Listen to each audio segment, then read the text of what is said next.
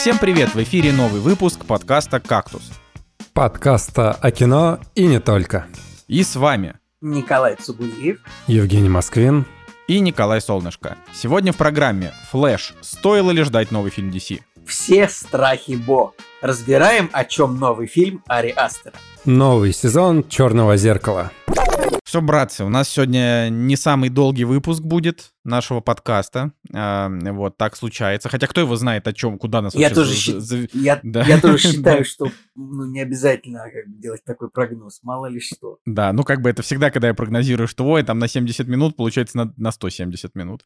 А, вот, но так или иначе, что, надо, наверное, рассказать в первую очередь про Бусти. Мы всегда так делаем, да, да для тех, да, кто нас, да, да, да, для, тех, да. для тех, кто первый раз нас слушает, да, то есть э, есть такая возможность поддержать подкаст.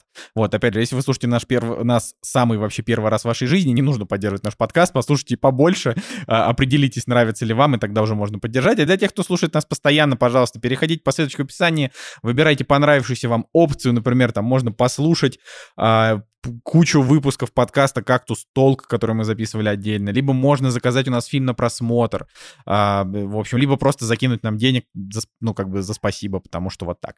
А, такие вот у нас э, пироги. А как у вас вообще, господа, дела? Расскажите. Ну, давайте, значит, расскажу о том, что коротко. Я полностью поглощен в атаку титанов, но мы с ребятами договорились о том, что я расскажу это уже полностью, когда выйдет э, последняя серия, выйдет э, последняя серия, оказывается, в конце 23 года. Четвертый сезон текущий он идет, и оказалось, что этот сезон заканчивается тем, что там выходят полнометражные вообще серии. 30 серий, какие-то короткие серии, и в конце они бахнули, значит, э, вот была предыдущая серия, которая идет час с чем-то, и последняя серия, видимо, тоже будет долго идти. Ну, в общем, мне прям супер интересно было, вот. Но если про дела рассказывать, ну, я побывал, ребят, на съемках короткометражки. В этот раз, правда, не был актером. Вот, к сожалению.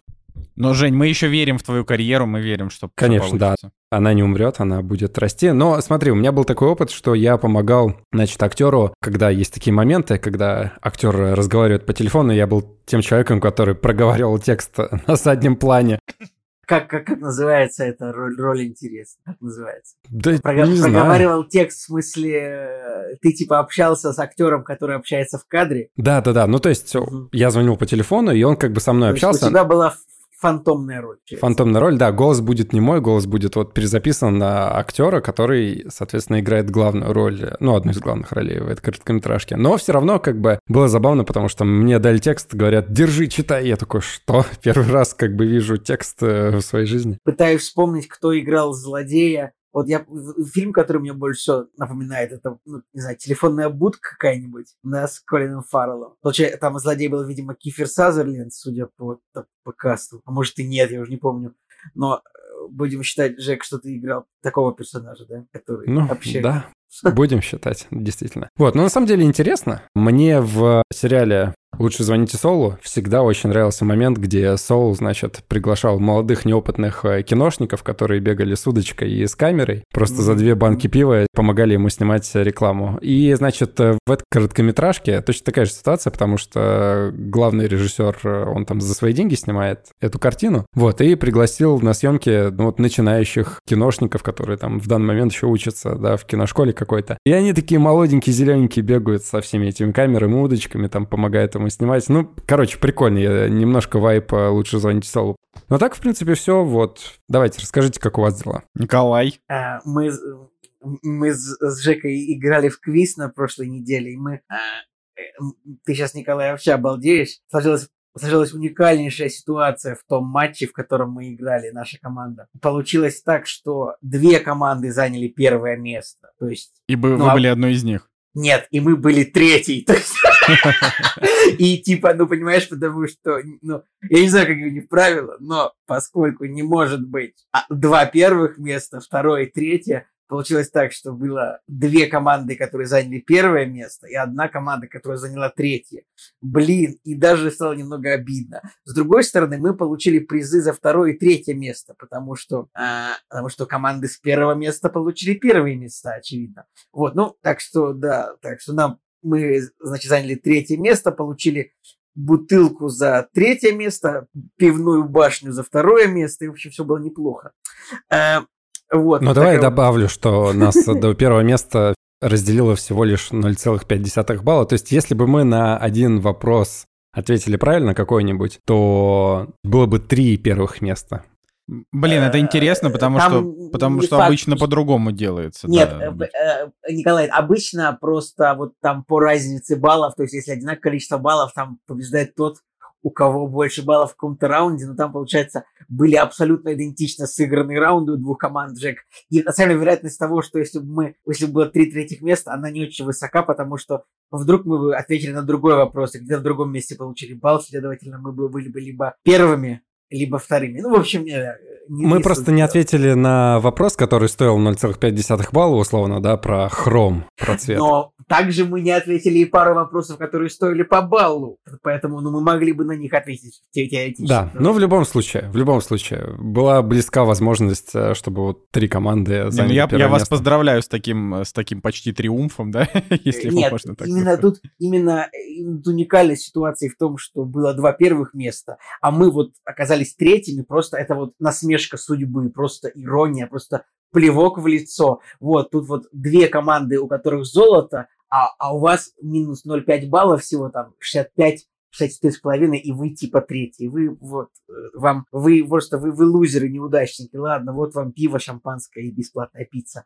Ну, что-то, в принципе, тоже неплохо. Ладно, а тогда, пожалуй, расскажу небольшие сериальные новости, да, господа? Конечно. Прикольно вы ответили. Это одновременно. Э, Мы такие учтивые, знаешь, вежливые соподкастеры. А вышел шестой сезон, шестой или сезон Черного зеркала вышел? Пятого, пятый сезон. Нет, шестой. А, шестой. Я, а. я смотрю точно. И удивительно, Черное зеркало выходит с 2011 года, и как и любой британский сериал, это всегда коротенькие сезоны, там по две, по две, наверное, вряд ли там. Так его же, его же уже как бы Netflix забрал, то есть можно ли назвать его все еще британским? Наверное, можно, да. Ну, я думаю, да, ну, просто я полагаю, что он все равно снимается, наверное, может быть, на, на тех же мощностях, тех же студий BBC. Ну, я, ну, короче, в нем все равно мощный британский след как говорится. Вот, помните, там в первом сезоне там было три серии, во втором, я посмотрю, мне интересно стало, во втором четыре, в третьем, в третьем шесть. Ну, в общем, в общем, ладно, возвращаемся к шестому сезону. А, ну, как обычно, я посмотрел три серии из пяти. В шестом сезоне 5 серий посмотрели мы а, три серии. Ну, там, в общем, по рейтингам, смотрите, первая серия 7,5, вторая 7,4, третья 7,6, четвертая серия 5,3, пятая 6,9. Уделаем вывод какой? Две последние серии можно смело дропнуть. Но это не, не, не то, чтобы я специально дропнул, просто не успел посмотреть пока что. Посмотреть три серии. Ну, давайте в двух, двух словах расскажу. Честно скажу, вот э, ощущения всегда вот просмотра Черного зеркала какие-то такие очень, очень темные, всегда немножко что-то такое на грани депрессии, большой грусти, потому что там ну, бывают какие-то позитивные более-менее серии, но... Ну, я, я, честно говоря, не помню там позитивных серий. Они, мне кажется, все какие-то очень очень ну вот как раз таки, ну как раз таки вот первая серия шестого сезона, она, давай я, я сразу скажу, какие серии позитивные, какие нет, чтобы вы были готовы. Вот, например, первая серия шестого сезона, она позитивная. Также я расскажу по сериям, на какой минуте, если что, я угадал твист. И, и угадал ли. Ну, серьезно. Этого, э, вот, ну, ну, так, слушай, слушай, Николай. Не, я говорю, вот тут это поаккуратнее. Нет, я не буду уже рассказывать сам твист, я расскажу, угадал ли я его. Итак, а, первая серия, очень простой сюжет. А, в общем, э, женщина работает в какой-то компании, работает на какой-то должности типа в HR, то есть она там, она доносит от совета директоров решение по увольнению людей, и она, ее как бы, ну, не особенно любят. И она так, хотя она абсолютно обычная такая средняя, средняя женщина, медиокр, что называется, посредственная. Вот, в какой-то момент она включает вечером Netflix, ну, местный аналог Netflix, а он в этой вселенной называется Streamberry, то есть mm-hmm. э, стрим, стриминговая ягода. Смешно, конечно. В общем, и оказывается, что Netflix снял про нее сериал. Первая серия называется «Джон is awful», то есть Джон отвратительно. Оказывается, что Netflix снял про нее сериал, и вот каждый день выходит серия с теми событиями, которые происходят с ней. Ее там в, этом, в этой серии ее играет... И, и, в общем, она вот сама смотрит на себя, ее по телеку играет Сельма Хайек. Вот, ну, а как бы, в принципе, довольно веселенькая серия, она такая, она, она больше, она больше, на самом деле, даже забавная, чем, чем какая-то мрачная. Ладно, сразу скажу, твист серии я угадал на 28 минуте, где-то всего серия длится час. Вот. В серии заслуженно получает 7,5. Эту серию можно смотреть, ничего не опасаться. Она как бы она без, без жесткого злого финала, вот как у, у этого у черного зеркала. Следующая серия, которая называется Лох Хенри, то есть дерево, это, дерево, озеро Генри. А, то есть серия как бы она, она такая в жанре true crime. То есть вот молодой человек вместе со своей девушкой, а, они приезжают э, в глухую шотландскую деревню, потому что они Может собирают... быть, тогда правильнее сказать в жанре crime, true crime, это же по реальным событиям. Ну, да, да, да. В общем, короче, там поскольку там в первой серии герои сидят, выбирают, что смотреть по телевизору, у них есть выбор, типа, включить вторую серию, то есть вот этот вот лох Генри, мы это включим. Она такая, а, нет, я не хочу смотреть очередной True Crime, типа, ну, то есть, как бы Netflix, он так замуль... замультивселенился, то есть там как бы серии внутри mm-hmm. серий эти происходят. И, в общем, это прям очень крутая серия с очень жестким финалом. То есть, сразу говорю, ребята, психика, кому дороже психика, вторую серию мы пропускаем. А, в чем же заключается сюжет серии? А, парочка приезжает в глухую шотландскую деревню, аж деревня очень красивая. В общем, они, они собираются снимать документалку, но не документалка по человека, который охраняет каких-то какие-то в общем, каких-то птиц, охраняет от того, чтобы браконьеры воровали их яйца. В общем, какая-то, какую-то такую документалку собираются снимать.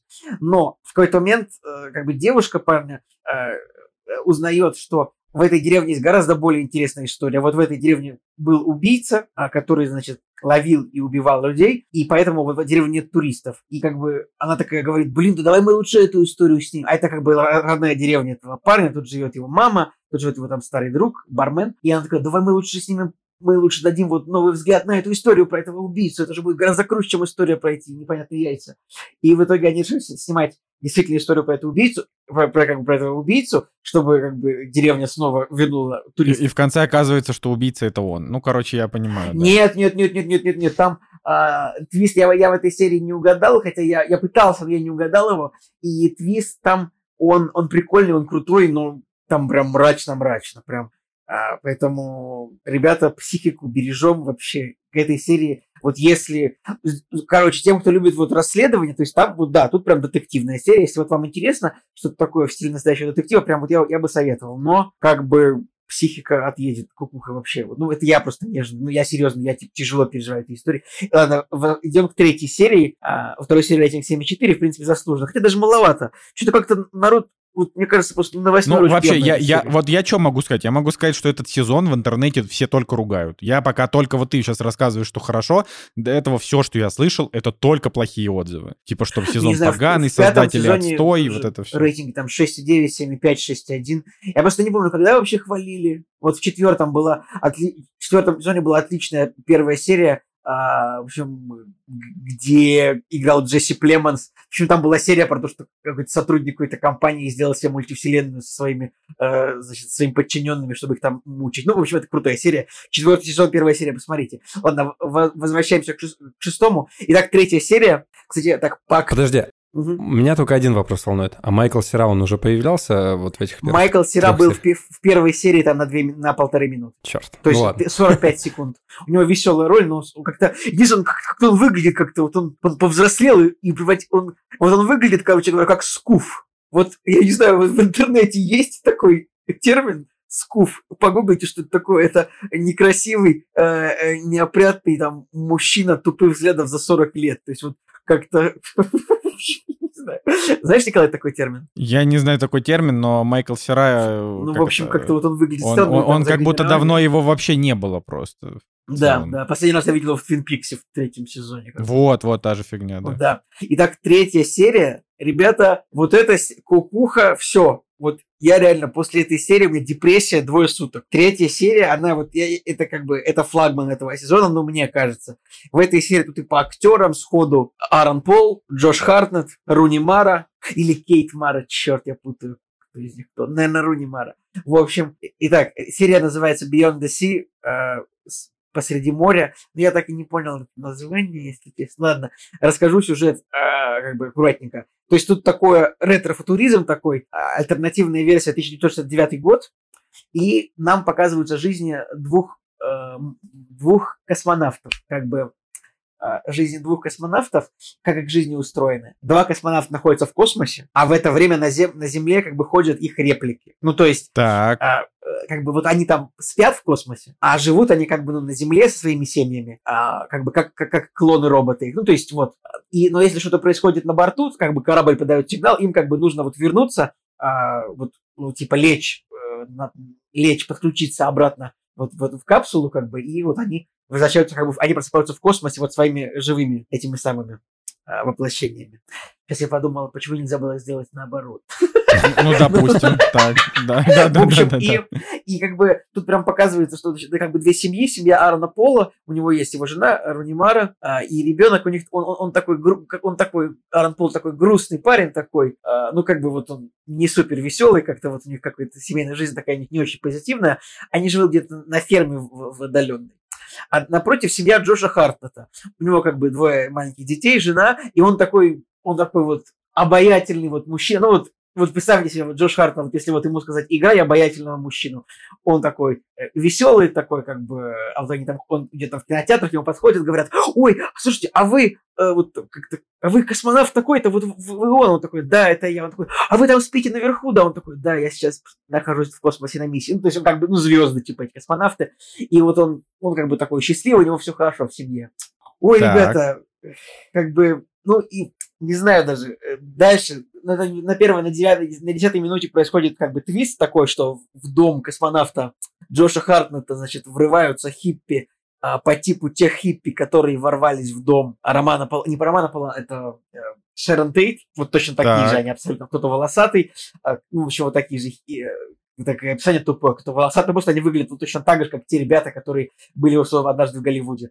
Они врываются в дом космонавта Джоша Хартнета, и под предлогом того, что ну, это как бы во всех смыслах, это как бы, ну, то есть это вот как-то в общем, у них есть такая идеология, что вот человек-машина, которым является, по сути, Джордж Хартман, который, который является репликой космонавта, он это как бы мерзко и отвратительно.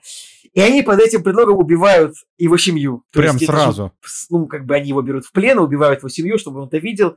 И как бы космонавт оказывается, значит, в такой э, реальности, что вот уничтожили, сожгли его реплику, э, убили его семью, а он, он остался как бы в космосе, да, и как бы и вот тут я не, ну тут можно как бы угадывать множество вариантов даль, дальнейших вариантов сюжета, но, блин, ну эта серия очень жесткая, очень мрачная, то есть поэтому я бы никому не советовал ее смотреть, но только нервы пощекотать, прям потому что меня это прям... Э, не, ну она в итоге сказал... удовлетворительно закончилась или как «Черное зеркало» обычно заканчивается? Типа? Она закончилась удовлетворительно, очень мрачно, то есть просто это, вообще ты такой выключаешь пипец. В общем, вот... Не, ну Николай, ну ты как будто, я не знаю, ты так рассказываешь, во-первых, как будто ты черное зеркало не смотрел, а он, ну, я, в принципе, нет, мрачный. Мне, блин, ну, Uh, ну, да, но бывают супер, бывают средней мрачности, но это прям, наверное, одно из самых, одно из самых вообще депрессивно, трагично жестких серий, что я видел. То есть она и начинается так, и заканчивается, в общем-то. В принципе, да, спойлеров не, не буду выговаривать, но, ребят, психику бережем, к этой серии тоже не подходим. И того, из того, что я посмотрел в, в «Черном зеркале» в шестом сезоне, э, первую серию можно смотреть спокойно, она веселенькая. Вторую, третью не, не смотрим. Четвертую, пятую сами пока не посмотрел, не знаю, все, пока что все. Я закончил по. Николай так это... Интересный такой дайджест серии, типа так, вот эту смотрим, это не смотрим. Ой, да, ну я, я сегодня тоже расскажу в делах про, про, про фильм. У меня ничего такого супер особенного на этой неделе не произошло. Я по-прежнему еще работаю. вот, я на финишной прямой, мне кажется, уже, возможно, на следующей неделе я уже буду с работой, но это еще не факт. А, вот, а, мы на самом деле, вот что, что я могу сказать. Я, по-моему, в прошлом выпуске рассказывал про а, матчпоинт и про орнамент журнал, да. И я как бы, ну, я продолжаю читать все орнаменты, которые я скупил, вот, и после, там, во время выпуска про Тарантино мне приспичило посмотреть «Убить Билла», например. И вот я с огромным удовольствием посмотрел, но я, наверное, в какой-нибудь следующий раз это расскажу. Вот, а, в общем, очень Все такая... мы в какой-то момент пересматриваем фильмы Квентина Тарантино. Ну, конечно, а что бы их не пересматривать? Отличные фильмы. Я вот только «Джанго» не пересматривал никогда, и что-то не хочется. Мы вот «Криминальное чтиво» пересмотрели недели две назад. Мы тут, уважаемо, мы тут на него несколько месяцев назад в кино ходили, на «Криминальное чтиво». Вот, то есть я прям впервые на большом экране его посмотрел, тоже кайфанул, отлично было. Вот, а, но то есть на самом деле у меня вообще, вот если бы у нас был Unlim подкаст по времени и было очень много всего, то я бы, конечно, я там какой-нибудь следующий раз я расскажу, вот, Женя, я вот, например, посмотрел первый сезон сериала «Медведь», про который ты рассказывал. Вот. А ты уже весь сезон посмотрел? Да. Ну, он, блин, мы посмотрели его за один вечер буквально. Uh-huh. Ну, то есть он, он же, там же короткие серии, только вот последняя длинная. Вот. Ну, в общем, да, то есть вот э, этот сериал, э, потом вот «Убить Билла» пересмотрели, а, потом, ну, то есть, э, э, как бы еще Флэша и, и, и т.д. и т.п. Досмотрели «Миссис Мейзел» пятый сезон, ну, то есть, и вот он закончился, и я с огромным удовольствием расскажу о нем тоже когда-нибудь в следующий раз. Вот, сейчас расскажу вот как раз про э, фильм «Флэш». Флэш. Значит, что надо сказать про фильм «Флэш»? Ну, во-первых, напомню, что Эзра Миллер за последние пару лет очень сильно напортачил, вот, и его как бы очень сильно хотели отменить. Настолько, что Warner думали, Warner Brothers это студия, значит, вообще, они думали... Извини, пожалуйста, Николай, там вообще какая-то история, какой-то какой-то культ он создал, мне я пытался разобраться в том, в чем его обвиняют, и мое сознание не смогло всю эту информацию вместить.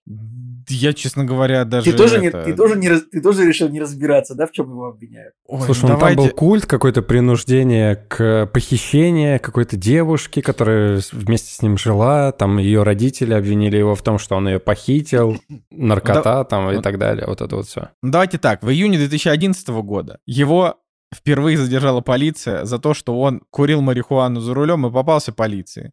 Его арестовали за хранение наркотиков, но быстро отпустили. В апреле 2020 года, значит, э, к нему, нашли фан... Э, к нему подошли фанаты в Рикьявике. А, и в ролике Миллер, значит, сняли на видео, спрашивает поклонницу, хочет ли та подраться, а потом хватает ее за горло и бросает на пол.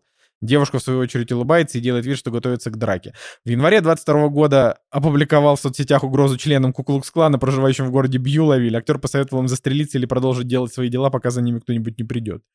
А, так странно. В марте 22 года прибыл на Гавайи. На него поступило более 10 жалоб. К, к примеру, он снимал людей без разрешения, ругался с окружающими и отказывался покидать тротуарные зоны ресторанов. В конце месяца, наконец, арестовали его из-за драки и харасмента посетителей караоке-бара. Блин, это, конечно, любопытно. Вот. А, значит, э, потом его здесь тоже освободили.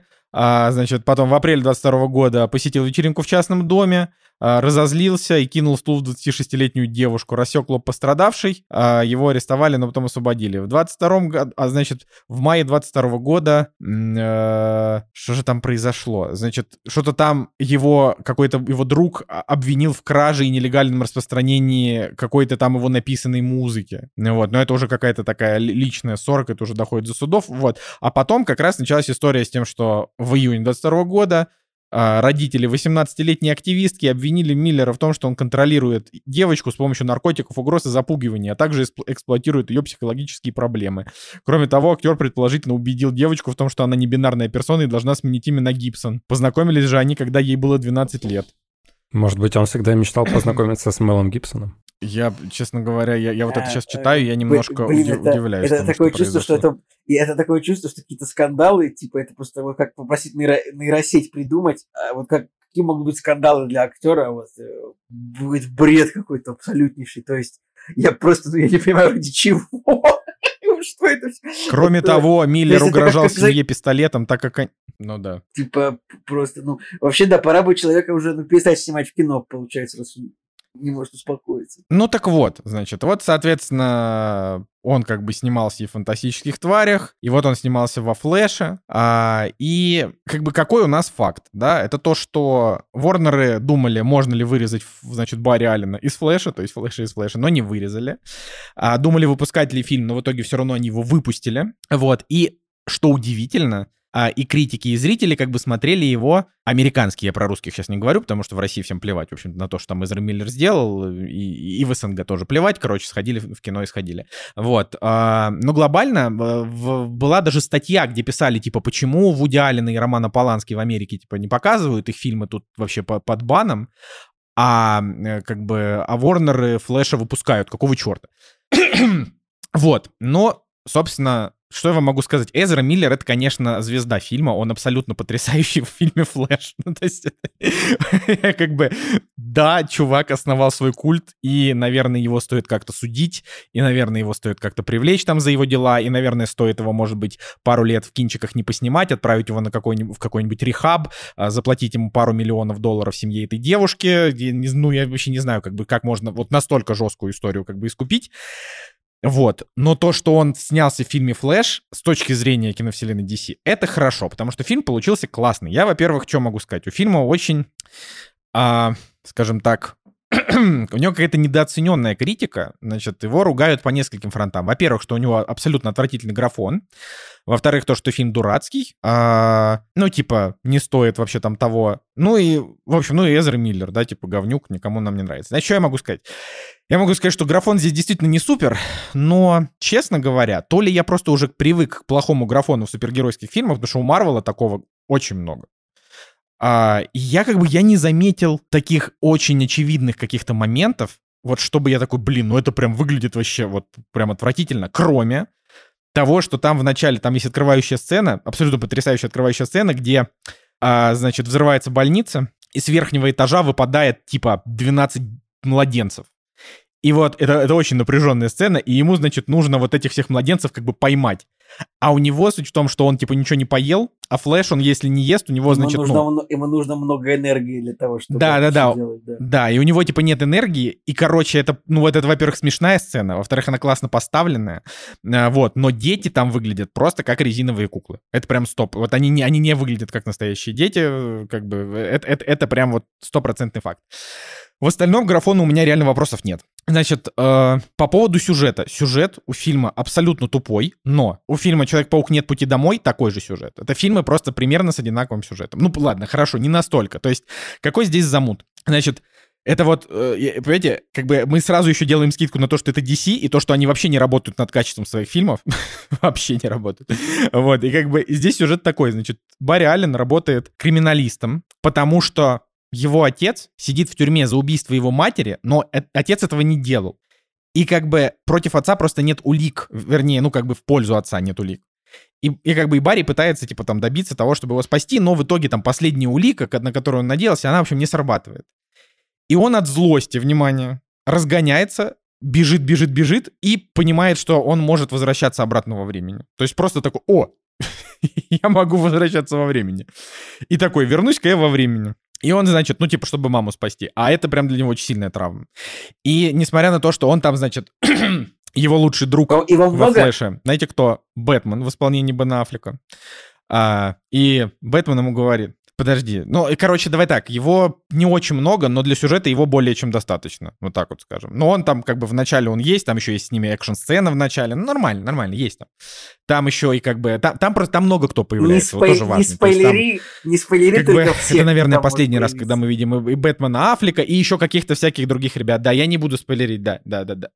да, я не буду, я не буду спойлерить. Я... Самое смешное, что Николай сам слышал. Там еще кто-то появляется и такой, не спойлери, пожалуйста. Не, я, я не... Я спросил только про Африка. Много ли там Африка, да? Много ли там Бэтмена, да. Да, ну, короче, там много... А, ну, вообще это... Короче, много там кто появляется. Вот, прям всех не ждите. Как, как много кто появляется. И... Вот примерно, ну, абсолютно такая же, как в мультфильме а, парадо... «Парадокс источника конфликта», да. Но там как бы был злодей, это типа... Flashpoint, наверное, Ну, да? типа злой флэш по имени Эобард Тоун. Он тут есть или нету такого здесь? Нету? Ну, все, понял. Не, а нет, нет, здесь его нет, здесь немножко по-другому они сделали. Короче, здесь э, вот, э, значит, вот он Э, ну, как бы вот у него друг Бэтмен, и Бэтмен ему говорит, ну, вернее, Брюс Уэйн, ему говорит, не надо, типа, отправляться в прошлое, ты можешь все испортить. А Флэш такой, и отправился в прошлое. Значит, и как бы, вот давайте так, то, как здесь работает, типа, машина времени, да, вот, вот это все, оно не, вообще не поддается никакой логике. Абсолютно. То есть, типа, там, там есть прям объяснение, оно очень плохое. как бы оно еще хуже, чем... Но, ну, причем оно хуже, чем в «Мстителях. Финал», но оно обсмеивает э, в «Мстителях. Финал» момент. Это, в общем, довольно смешно, когда говорят, возможно, в фильмах вы где-то видели, что если вы перемещаетесь в прошлое, вы создаете альтернативную версию, но это полная хрень. Ну, значит, короче, в общем, это, это, это, это, это, это забавно, да. Но там другая история. И как бы вот из-за того, что он перемещается, он типа пытается там спасти свою мать, это буквально это все вот прям вот начало фильма практически, там, первые, не знаю, 20 минут. А, значит, и как бы возвращаясь обратно, так получается, я стараюсь обходить спойлеры, что он как бы не долетает до своего времени и вываливается в том времени, где он еще сам как бы молодой, еще не получил способности Флэша, а, но он быстро выясняет, что это альтернативная вселенная, и это, тут, это уже как бы не спойлер, а типа на плакате фильма, простите, это есть. Значит, и как бы на планету высаживается генерал Зод, время фильма «Человек из стали». То есть там главный злодей — генерал Зод этого фильма. Причем, я тебя сейчас перебью, Майкл Шеннон, что для меня удивительно, в своем интервью еще идет прокат фильма. Какая-то рекламная кампания, например, до сих пор длится. И э, обычно Актерам как-то, да и всем вообще затыкает рот, и э, критику достаточно сложно высказывать свою в адрес фильма, в котором ты снялся. Так вот, Майкл Шеннон недавно сказал о том, что «Слушайте, ну вы знаете, во Флэше мне на самом деле нечего было играть. Вот то ли дело был Человек из стали, там у меня был глубокий персонаж, у которого там, да, можно было разойтись, показать э, всю глубину драмы и так далее, а здесь, говорит, какая-то хрень». Ну давай так, я вот, вот давай так, это я оставлю. Ну да, я читаю читаю, Майкл Шеннон без восторгов сыграл Зода во флеше, я читаю. Ну, давайте так, он, во-первых, конечно, не соврал, но давайте я оставлю без особенных комментариев, типа, посмотрите сами, то есть, ну вот угу. он, он там есть, вот. И как бы получается так, что он не совсем попадает... То есть это, в общем, опять же, давайте так, там настолько все поломано, ты не понимаешь, в каком из времен он где остановился и вообще что это за временная линия, неважно. Но вот там, где он высадился, да, он, значит, нашел свою молодую версию, а, и как бы началось приключение, вот. И, типа, в этом приключении, помимо этого, то есть главные герои, это вот Эзер Миллер, который охрененно сыграл себя и себя, типа, на 10 лет моложе. Потом так. там Майкл Китон из вселенной Бэтмена э, Тима Бертона. Он там вот прям... А, а, его, а его много? Его много. Вот, его прям Не, очень много. Майкл да, Китон. Да. Блин, Антон да. Долин, признанный иностранным агентом, тут еще просрался тоже рецензии на Флэша.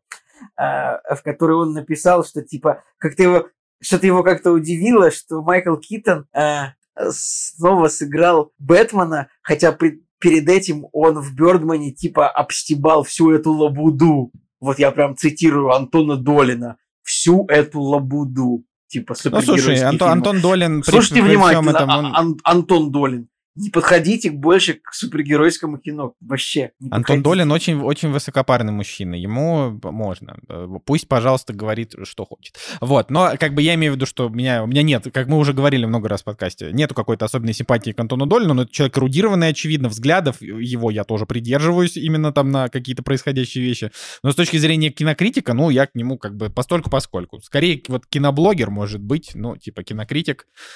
Не знаю, вот, а, но я, окей, в этой парадигме я не кинокритик, мы просто а, разговариваем с друзьями, вот записываем это, чтобы без претензий потом, что мы там доли наругаем. Так вот, значит, классный Майкл Китон, его тут много, Бэтмобиль, прям как у Тима Бертона, то есть все классно, короче, что там есть. Вот, а и тоже это есть на постере, поэтому я, опять же, я не, не забегаю в спойлеры. Значит, там есть типа девочка-супермен. Почему? Потому что вот произошло в, в том таймлайне, вот произошло вот так. Тоже я не расскажу э, все их подробности, это все там есть. Значит, тут я уже просто не буду раскрывать какие-то определенные моменты.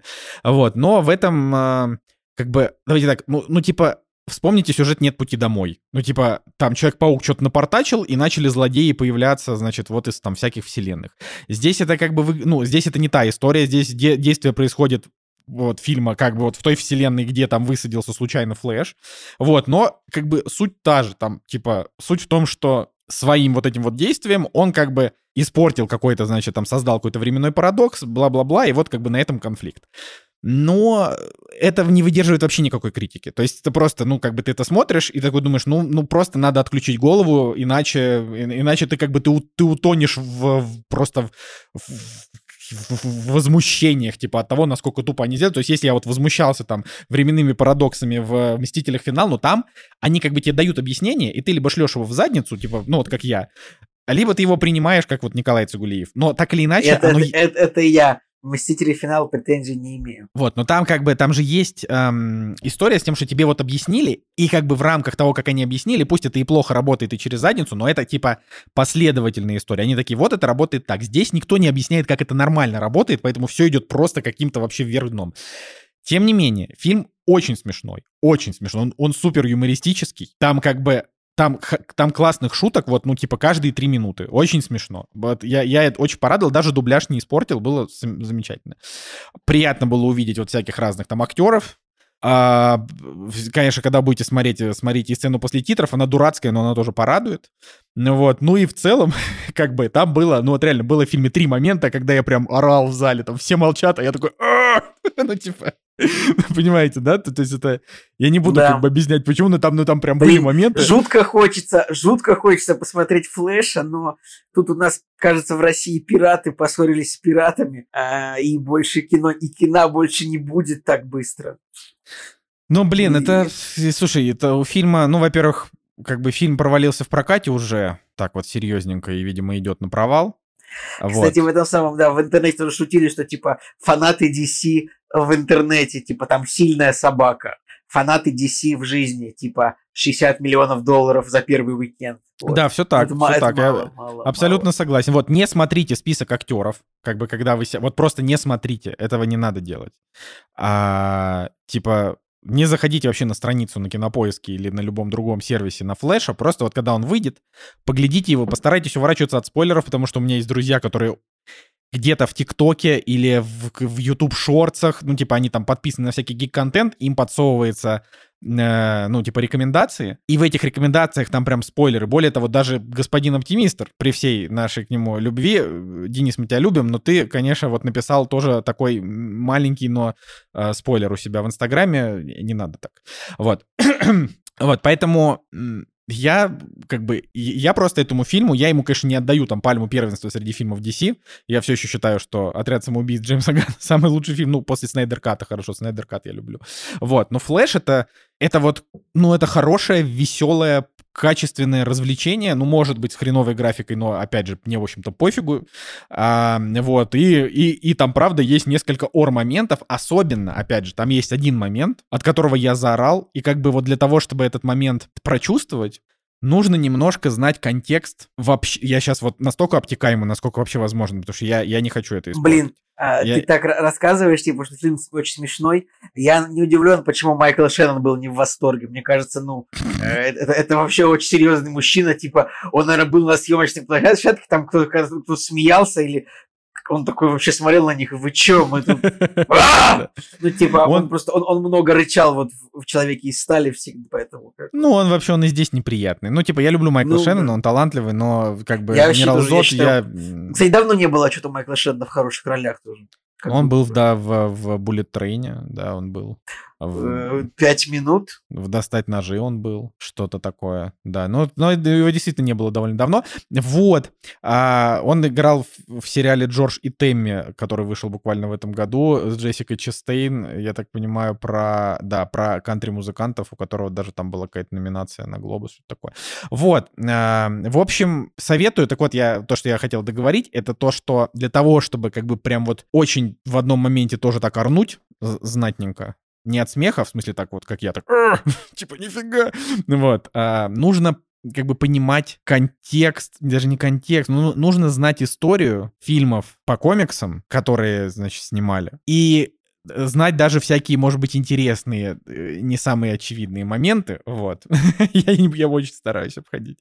А, вот. И как бы и тогда в одном моменте вам, вам понравится. Вот, а так, так что, да... Что там, я просто угадаю, что там какой-нибудь Брэндон Рут в роли Супермена появится. Нет, ладно, все, не будем.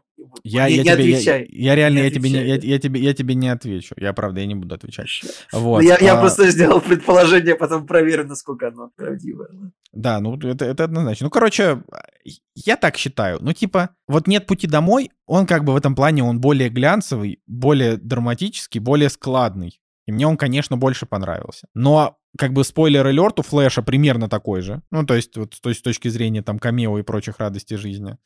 А, значит, и как бы, и в отличие там от, ну даже не то, что в отличие, ну вот «Нет пути домой», он забавный, конечно, потому что Том Холланд и его Паук вообще хорошие, но вот Барри Аллен, он все-таки смешнее, он более комичный персонаж, он как-то вот какие-то дурацкие штуки делает, там, там есть очень смешная одна шутка про секс, она, ну, реально смешная.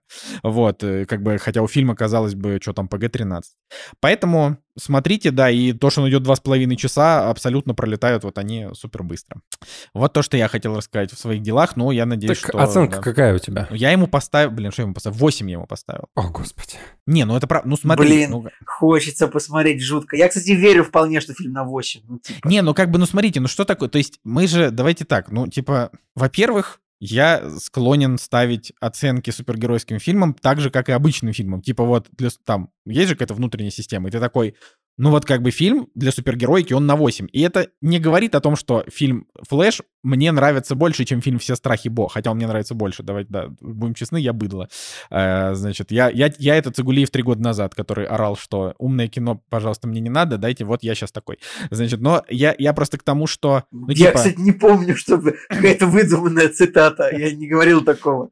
Я говорил, что... Э, фильмы Чарли Кауфмана говно, вот это я говорил. Э, нет, это тоже говорил, но это, это, были, это были разные монологи. Ну, то, конечно, я тебя недословно процитировал, я выдумал половину. Значит, и, и как бы, то есть это 8, типа, для фильмов вселенной DC по комиксам. То есть у меня, например, восьмерка стоит и, допустим, фильму «Чудо-женщина 1», например, потому что мне понравилась там милая Галь Гадот, довольно складный сюжет, хотя когда в конце там появляется Арес, и он такой типа супер злой, ты такой думаешь, господи боже. Ну, то есть это очевидно. Даже, может быть, сейчас я бы уже переставил там, не знаю, на 7. Но как бы почему ему люди ставят типа шестерки, пятерки там и так далее, я не понимаю, потому что он просто, ну, он веселый и развлекательный. Как бы, и он намного лучше, чем какая-нибудь Квантомания, ну, типа, сильно лучше. Там, чем, что там было, ну, лучше, чем Черная Пантера 2, то есть, как бы, он не такой там серьезный, опять же, не такой складный, но это вот чисто такая вот как бы кино, чтобы вот немножко, немножко отдохнуть от всего. Лучше, Поэтому, чем да. Черный Адам. Лучше, чем Черный Адам, конечно. Ну, потому что Черный Адам, он, опять же, он слишком серьезный. Там еще перед сеансом показывали трейлер фильма, который называется Синий жук. Как бы. И, это и про я тебя когда... какой-то. Это про тебя какой-то фильм, что ли? А что я синий-то? Я просто жук. Ну. А, значит, и и как бы вот его показывают, и я такой, это что, один, один из вот этих вот, из вот этого вот куча говна, который Джеймс Ганн просто не отменил к показу перед своей киновселенной, а выяснилось, что Синий Жук — это один из центральных героев его новой киновселенной. А трейлер выглядит так плохо, что я прям, ух, то есть у меня прям, прям даже не знаю, я не даже вскипел, я такой типа, да, ну и такой, ну, ну почему? Почему вы кормите нас таким дешевым дерьмом? Почему? За что? Ну, это же бред. Он, же не, он даже 100 миллионов не соберет. Он так плохо выглядит. Мне просто кажется, что, ну, а, эти киношники, они немного, ну, а, а, они немножко потерялись в пространстве, типа, ну, сейчас уже не 2014 год, например, когда вот любой суп, любая супергероика просто, любой, э, любая черная пантера, любой капитан Марвел, вообще ну no о котором, никогда, о котором ну, никогда никто не слышал, ну, за пределами там двух человек, которые вот в очереди у магазина комиксов стояли, не в обиду этим людям. Комиксы это прекрасно, но собирали по миллиарду. Ну, сейчас уже не так. Уже даже Стражи Галактики 3 уже даже ну, до 900 не добрались. Ну, ребята, ну вы уже муравей, уже меньше 500. Ребят. Ну вот я тебе говорю, и, и вот когда выйдет «Синий жук», 100 миллионов долларов максимум, мне кажется. Ну ладно, хорошо, 200, но это будет оглушительный провал. То есть я, я как бы, я уже представляю, потому что это, ну это просто, это выглядит как дерьмо. Блин, Черный Адам с Дуэйном Джонсоном провалился. С Дуэйном Джонсоном. Типа еще в, даже в 18 году, может, помните, Аквамен типа больше миллиарда собрал, ну, хотя я считаю фильм очень средний, но сейчас уже не 18 год. Никто никогда не вернется в 2018 год. Я вам отвечу цитатами легендарных людей. Как бы, ну, что тут скажешь? Да, вот. Ладно, что, поехали. Поехали дальше, помянем этот, помянем комиксы, когда, когда Синий Жук провалится в прокате. Вот, а флеши смотрите, флеш хороший. Никто не ждал, но они наступили. Премьеры недели. Ну что, друзья, переходим к премьерам недели. У меня сразу для вас есть э, интересная история. Вообще фильмы выходят 22 июня. И среди них есть фильм, который называется «Дыхание» э, режиссера Роман Каримов. В общем, помните, я рассказывал историю, когда меня пригласили сняться в кино, и я снялся в мини-сериале на Первом канале. Так вот, после этого... Как забудешь пред... ты эту историю? Да, после этого поступило предложение уже сыграть роль со словами, и, значит, нужно было обличать Ленина, там нужно было говорить что-то «Ленин, сука», там, я отказался, да. Но после этого был еще один забавный вариант, э, как продолжить свою кинокарьеру. В общем, э, в телеграме Романа Каримова, на которого я подписан, не знаю, с каких он у меня, времен. Он у меня в друзьях в ВК есть. Да, он у меня тоже есть в друзьях э, ВК. Ну, короче, в общем, он там устраивает свои актерские курсы и так далее, и так далее. И какая-то новость была связана с тем, что вот в этот фильм, который вот сейчас выходит, он устраивал прослушивание среди непрофессиональных актеров, и можно было сделать э, самопрослушивание, записать себя на камеру, какой-то отрывочек выбрать и скинуть, значит, в этот чат. И он среди прочих выбрал бы вот этого человека и вписал записал бы его фильм. Я что-то очень долго готовился к тому, чтобы отыграть на камеру эту роль, но какая-то череда вот будничных э, событий. Я в итоге репетировал, репетировал, но не заснял. Теперь вот выходит этот фильм, и мне даже интересно посмотреть... Скажи, какого мудака они взяли на мое место, да, да которое я Кто там вместо меня? На его месте должен был быть я. Слушайте, да, ну, фильм, та... короче, про ковидную фильм, историю. Фильм про ковид, только... да, это же так-то на минуточку. Ну, Да, как бы- я должен был там играть, э, значит, врача, который в больнице встречает врача, который приезжает откуда-то вот в эту местную больницу. И- А какого-то отказался? местного врача. Чё отка- Да я не отказался, ну просто вот что-то, какие-то будничные дела вот поменялись. Может, я в путешествии был или еще что-то, не помню. Не, ну Но очевидно, забавно. да. Только, только отпуск Жени Москвина, и как так, как, так сказать, ежемесячный, может, а, может отвлечь Женю от съемок э, в фильмах. Так в, что, Жень, в в следующий раз, высокобюджетных блокбастерах, да, типа. в следующий раз, Жека, пожалуйста, не это, не пропусти. Да, ну, между прочим, там играет Ирина Горбачева. Ирина Горбачева классная, да. Да, ладно, а, Мальдивы подождут, это мы пропускаем русское говнецо. Мое преступление, значит, Франсуа Озон, следующего фильм. Я, честно говоря, так ничего в своей жизни и не посмотрел с Франсуа Озона, но, наверное, поклонники увидят, что очередной фильм его выходит. Но п- э, как бы все-таки культовый режиссер, да, там еще играет а, Надя Терешкевич, французская актриса. Так и Дэнни Бун, по-моему, там играет. А, да, которую, блин, а мне казалось, я видел ее где-то в этих э, фантастических тварях. Но я ошибся, нет, я ее не видел. Вот, не знаю, кто это, не знаю, кто эта женщина. Но тут смотри, новый фильм Ника Косоветиса выходит с Да, это Костером. самая, гла- самая Ну. главная премьера, да. Да, ну скажи, скажи. Ну, короче, человек, который снимал Альфа-Дога. Альфа-Дог, да. Ну и Да. на самом деле у него там еще куча всяких Кокаин. э, картин. Ну, он много чего снял. смысле, Да, он много чего Дневник снял. памяти. Да. И в этот момент, да, выходит фильм вот с э, Николаем Костером Вальдау, которого я безмерно обожаю после «Игры престолов», и еще парочки фильмов, которые я потом увидел вместе с ним. И там еще играет Джейми Фокс внезапно, и Итан Сапли. Итан Сапли — это актер Кевина Смита, который был толстячком, О! а потом внезапно похудел и стал качком просто нереально. Да, и, короче, очень жесткий фильм, если вы посмотрите трейлер. Вроде бы казалась стандартная история, что у копа похищают там его дочь, и он отправляется ее искать у каких-то бандосов, но выглядит это все так темно, так пугающе, что кажется, что это какой-нибудь True Detective, но более жестокий какой-то. И плюс еще у этого фильма была история с названием. Изначально у этого фильма название было оригинальное, God is a Bullet. Перевели как э, «Бог это пуля», но потом, видимо, пересрались, перекрестились и такие, нет, давайте вот он это пуля назовем от греха подальше, чтобы никто не возмущался в русском прокате. Почему его нет? Почему его нету на, на метакритике? Мне вот что интересно. Потому что как будто бы... Может быть, он э, вот во всем мире выходит так же, На метакритике, кстати, у Альфа Дога рейтинг 53, с чем я абсолютно не согласен, потому что это очень клевый фильм. Вот. Но я... Я попросту не вижу вообще... Да, а его на метакритику вот даже не добавили. Блин, может, Ник Косоветис он это... Может, он там какой-то харасмент устроил, что его отменили. А, еще надо сказать, что на этой неделе выходит мультик, который называется «Зверогонщики» а, от э, продюсера Шрека пишут. Но как бы мы ничего про него не знаем, поэтому вот. Ну, ты же знаешь этих продюсеров Шрека, которые попадают на постеры всяких no name. Да, но э, как бы так или иначе у него, у него есть шанс э, собрать какую-то более-менее кассу, потому что детей надо куда-то везти, ну там Вольга прокатывает. Вот, и нас, вот что, что на- нас попросил сказать наш постоянный слушатель, э, уважаемый Рафис, э, что выходит фильм, который называется «Микулай». Это фильм Ты хоть татарского- посмотрел трейлер-то? скажи мне? татарского производства. Я тебе больше скажу, я даже рецензию прочитал у нашего товарища Артема Ремезова, который, если вы помните, был в нашем подкасте пару раз. Вот. а, И он написал, что это одна из самых интересных российских картин последних лет с солнцестоянием как прямой референс Ариастера, о котором мы сегодня будем говорить, местами даже покадрово. Вот. А, И классная Варвара Шмыкова там играет. Ну, в общем, А разве В общем, это надо- хорошо, когда покадрово переснимают? Не, ну он как бы... э, Очевидно же, что это не так. Ну, то есть, э, что есть, есть какие-то к нему референсы, но... В общем, мне нравится, что, что как бы такое, такое кино с, в общем-то, хорошим актером Сухоруковым. Я не помню, что там у него поэтому, так сказать.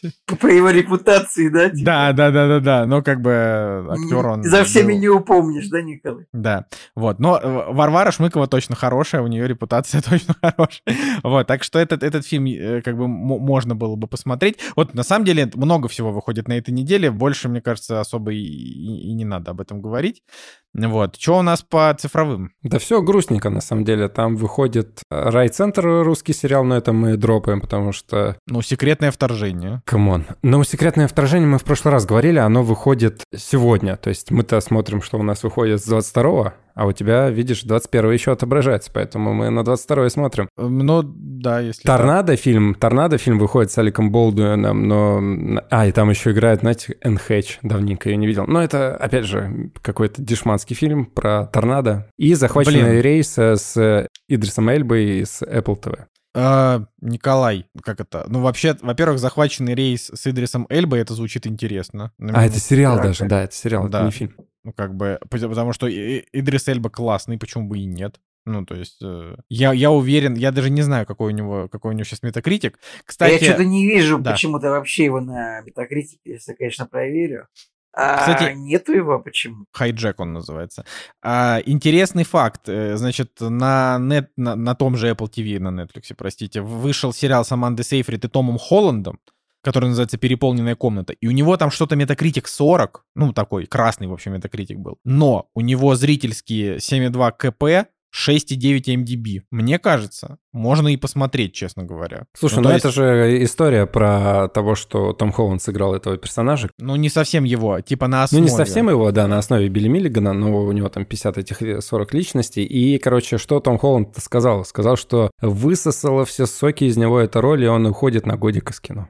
Ну пусть, пусть отдохнет, э, почему бы и нет. Но так или иначе, что, Николай, по метакритику есть, есть новости? А, ни- нечего сказать вообще. Ну, у секретного есть секретный втор- второй сезон сериала «Медведь» залетел на Метакритик с рейтингом 90, но больше ничего интересного нет. Да, вот я как раз первый закончил, ну, типа, вот, вот лю- любопытно, что там во втором.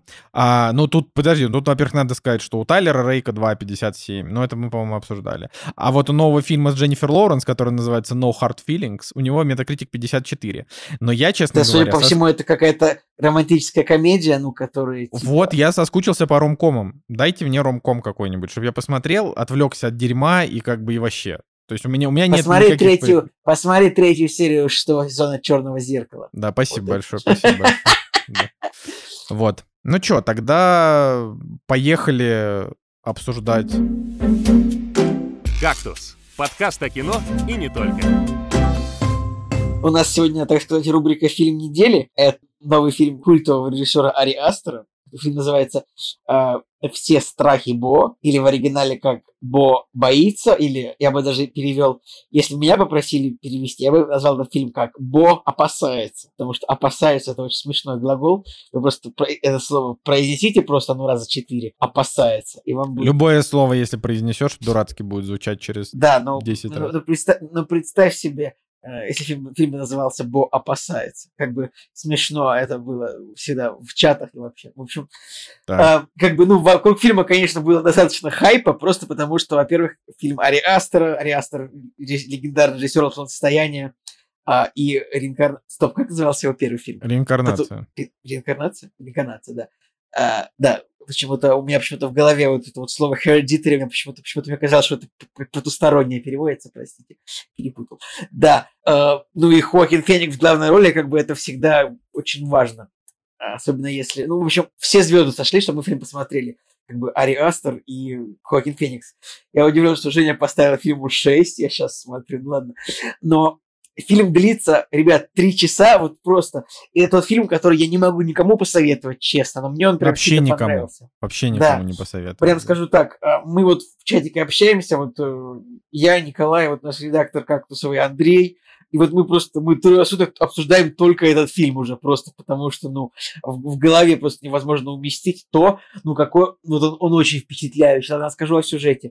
А, главный герой фильма Бо, как бы взрослый мужчина, ему как бы там, подожди, он там по фильму 75-го года рождения, если не ошибаюсь, или 72-го, то есть ему под 50 лет, он взрослый мужчина, но а, вот нам показывает фильм начинается с того, что как бы герой сидит на встречу э, с психотерапевтом, психотерапевт спрашивает его, как он вообще чувствует, Бог говорит, ну вот я собираюсь поехать к маме, там, на ее день рождения, то есть не на ее день рождения, а на юбилей смерти отца. И это был день рождения мамы. Ребят, я забыл. Да неважно, я Напомните. уже тоже... не Юбилей смерти общем, отца это был. А, окей. Юбилей смерти отца, да.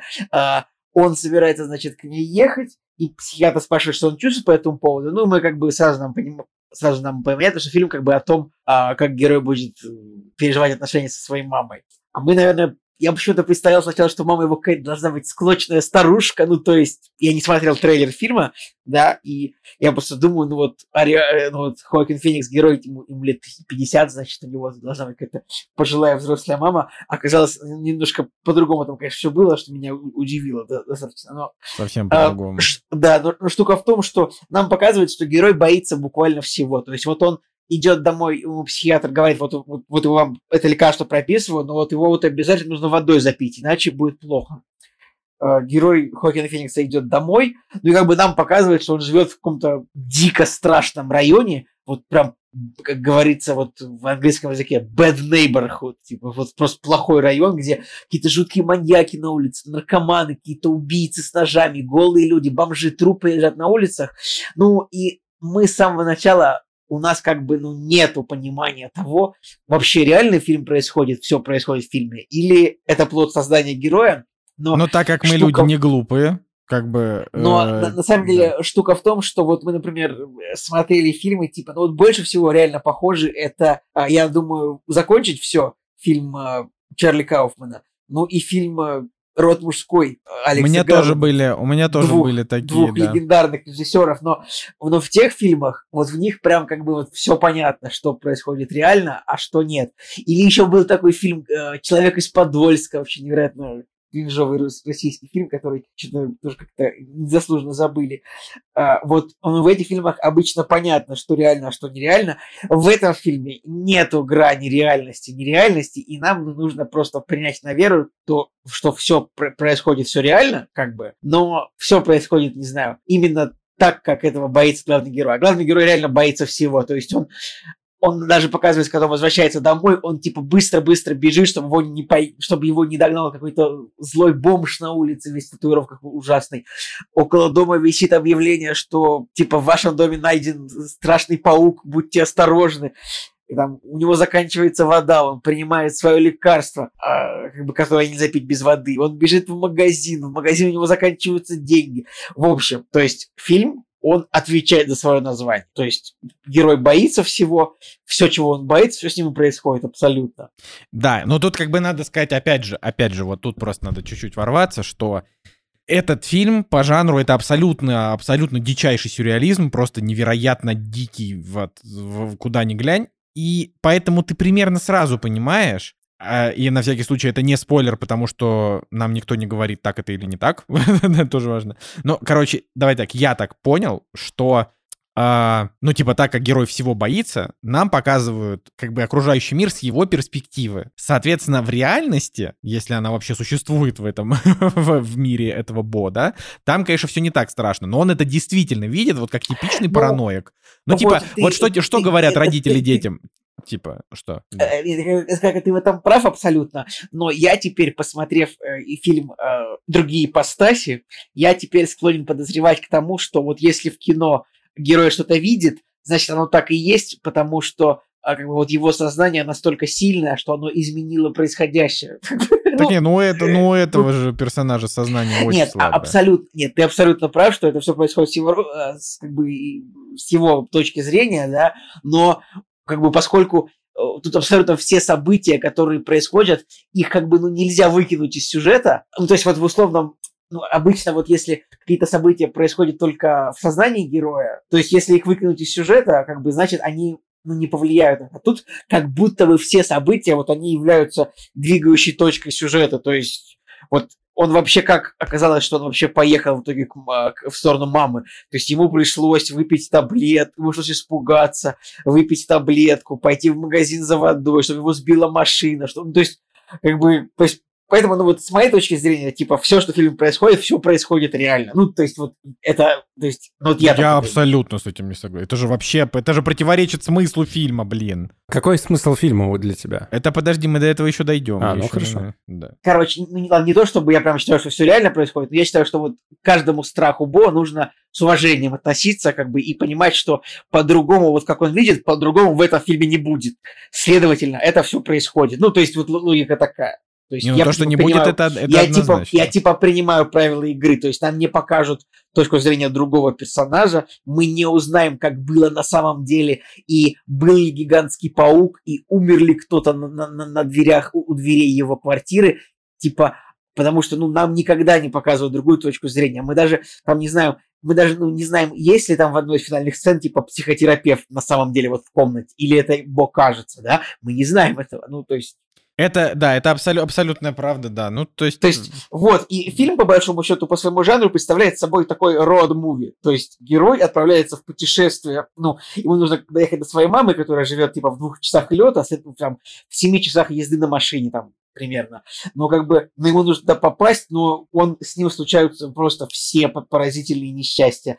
Он оставляет ключ в двери, ключ украдут, сумку украдут, он прос, прос, просыпается не вовремя к самолету, он, у него кредитная карточка не позволяет ему купить новый билет. И как бы, блин, и в фильме три часа происходит как бы ну, невероятное количество сюрреалистических вещей, абсолютно поехавших. Но вот ты этого не можешь реально оторваться, потому что, ну, тебе, во-первых, просто супер интересно, что будет дальше. Мне вот не понравились вот прошлые фильмы, которые я говорю, потому что, вот, в, я думаю, закончили все, и вот мужской там, во-первых, все было слишком философски запаковано, а, и вот в тех фильмах мне просто было неинтересно, что дальше, потому что там как будто бы ну, на сюжет не влияло, не, не влияли как бы эти галлюцинации героев условные. А тут вот прям вот все, что происходит, это ну реально вот все влияет вот абсолютно каждый страх Бо, он толкает его к следующему его решению или не, не принятию решения. Поэтому прям фильм в этом смысле интересен, даже то, что ну, все, все происходит, ну, бредятина какая-то полная, по большому счету. Неадекватные персонажи постоянно встречаются, какие-то психи, которые пьют таблетки постоянно. Все люди постоянно зачем-то снимают Бо на камеру, то есть я просто не знаю, дальше пересказывать, но меня фильм очень впечатлил, и то есть там много каких-то эмоциональных моментов, там разговор, там, не знаю, встреча с его первой девушкой, там, разговор с мамой, это, ну, это как-то все эмоционально очень впечатляюще. Я никому, конечно же, не буду это советовать, потому что это кринжовое кино, но мне прям это понравилось, как это все выглядит. Блин, ну это очень, прям, очень, очень удивительно, впечатлил. конечно. Я прям впечатлился этим. Я прям какие-то моменты, там, я не знаю, там, когда вот он приходит там в дом своей мамы все-таки приезжает, я уже как бы что-то сидел, смотрел, там уже каждую деталь рассматривал, там, и там какие-то картинки в пазл складываются. Ну, я говорю, что фильм не сильно глубокий, и, если честно, он не складывается в единую картину, мне кажется. Он, типа, кусками на, на, нарезан как-то вот э, собрано все. Вот Франкенштейн такой небольшой, да? Нету единого смысла, как будто бы, но все, что показано, мне прям мне понравилось. То есть, и то есть там прям... Тебе с визуальной точки зрения понравилось, а общий смысл ты не выцепил как будто бы, да? Нет, я, я, нет, я выцепил как бы и, и смысл, я говорю, что вот он, ну вот он мне, наверное, и понравился тем, что он не настолько высокопарный, типа, этот фильм. Он, он Я просто он хочу услышать, сложный. что ты думаешь о чем кино? Вот для меня Так а что, так, а что сложного-то? Ну, типа, то, о чем кино, это самый простой ответ на вопрос. Ну. Сложный вопрос — это что произошло реально в этом фильме. Почему сраная пленка перематывалась вперед? Я не, могу, я не могу, я спать не могу. Ну, этого. это, Николай, ответов, ответов не будет. О чем фильм? Ну, о чем фильм? Об, об отношениях матери мамы, и сына. Матери ну, типа. и сына, о том, как как бы гиперопека ломает человека, о том, как мама сама может сломаться от того, что сын не соответствует ее ожиданиям, о том, как сын может сломаться от того, как не соответствует. Просто на самом деле, в фильме много всего. Там, там есть какие-то такие, вот вообще, ну вот, короче говоря, фильм, на самом деле, он поднимает много вопросов, вот, которые, видимо, волнуют самого Ари Астера. То есть там прям видно, что там 50 героев, которые обязательно пьют таблетки. То есть, да, э, не только сам Бо, там пьют таблетки вот дети этих людей, которые он попадает, там пьют таблетки этот, этот спецназовец ПТСР. То есть, ну, это тоже какая-то такая тема. Потом тема там, то, что Бо постоянно снимают на камеру, где бы он ни находился. То есть он садится в машину к этим девчонкам, они снимают его на камеру. Он стоит во дворе, его снимают на камеру. Он сидит у психиатра, его снимают на камеру. Он стоит дома, его. Тоже это вот какое-то такое э, мысль о том, как, как, как тоже как нарушение постоянной частной жизни человека, ну как-то вот вмешается в частную жизнь, оно может уже сломать его псих. Ну, в общем, короче говоря, это, это ну, миллион смыслов на самом деле. Конечно, Жек, наверное, слушает меня с фейспалом, потому что, ну, Жек, как, э, значит, любитель по поискать смысл. Я просто не могу сказать, что я прям очень сильно люблю искать смысл в фильмах, я все это вижу. Мне понравилось не то, что с визуальной точки зрения, мне понравилось с эмоциональной точки зрения. Я так это для себя всегда описываю. Вот. Ну, ну просто дело смысла, в том, что... Смысла в фильме много, я говорю, как будто бы единого и нет. Но разных их очень много. Да, фильм, да реально, вот с точки зрения смыслов, то тут он, он, он понятный. Он непонятный именно, то, именно сюжетно. Ну, то есть там как бы и, и очевидно, что он не будет давать а, ответов на эти вопросы. А, вот, он там под конец немножко... Давайте это... Вот сейчас сделаем отбивочку. Дальше будут спойлеры, да. Фильм странный, сюрреалистичный, не смотрите его. Значит, дальше спойлеры. Ну вот, например, да, вот один из смыслов, типа, когда вот, значит, заходит он э, на чердак, вот этот, вот эта вот э, такая центровая э, сцена, и видит там огромный член, просто такой огромный членомонстр. И как бы, ну, этот членомонстр, он, вот какой смысл его, да, членомонстра? В том, что успешная женщина, да, которая типа сама себя сделала, она, а, ну и там вырастила своего ребенка одна, она воспринимает мужика чисто как вот как их называют, спермобак, да, ну, то есть просто как донора. А, это, кстати, мысль, которую Анастасия, с, которой мы смотрели, это она мне вот эту мысль двинула, и я такой, блин, это реально так. Вот, и это понятно, что это показано как бы с точки зрения такого дикого эпатажа, но мысль-то ясна.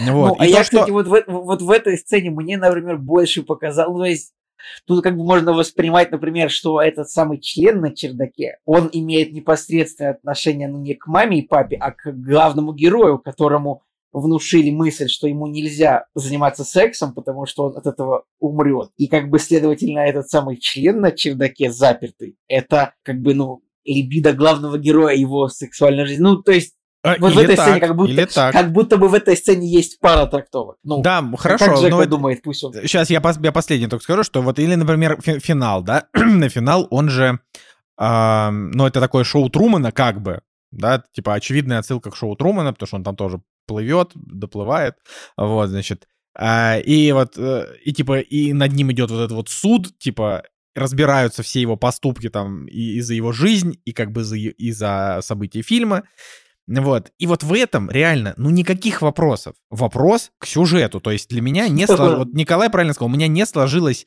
а, как бы у меня сложилась картинка того, что произошло в фильме. Она, к сожалению, не сложилась именно с точки зрения разгадки загадки, вот так вот скажем. Потому что в фильме было не только, то есть фильм не только состоит из а, вот этого нагромождения сюрреализма и вот этого странного сюжета и шокирующих моментов, и жестоких, конечно, сцен, э, которых не очень много, но они есть.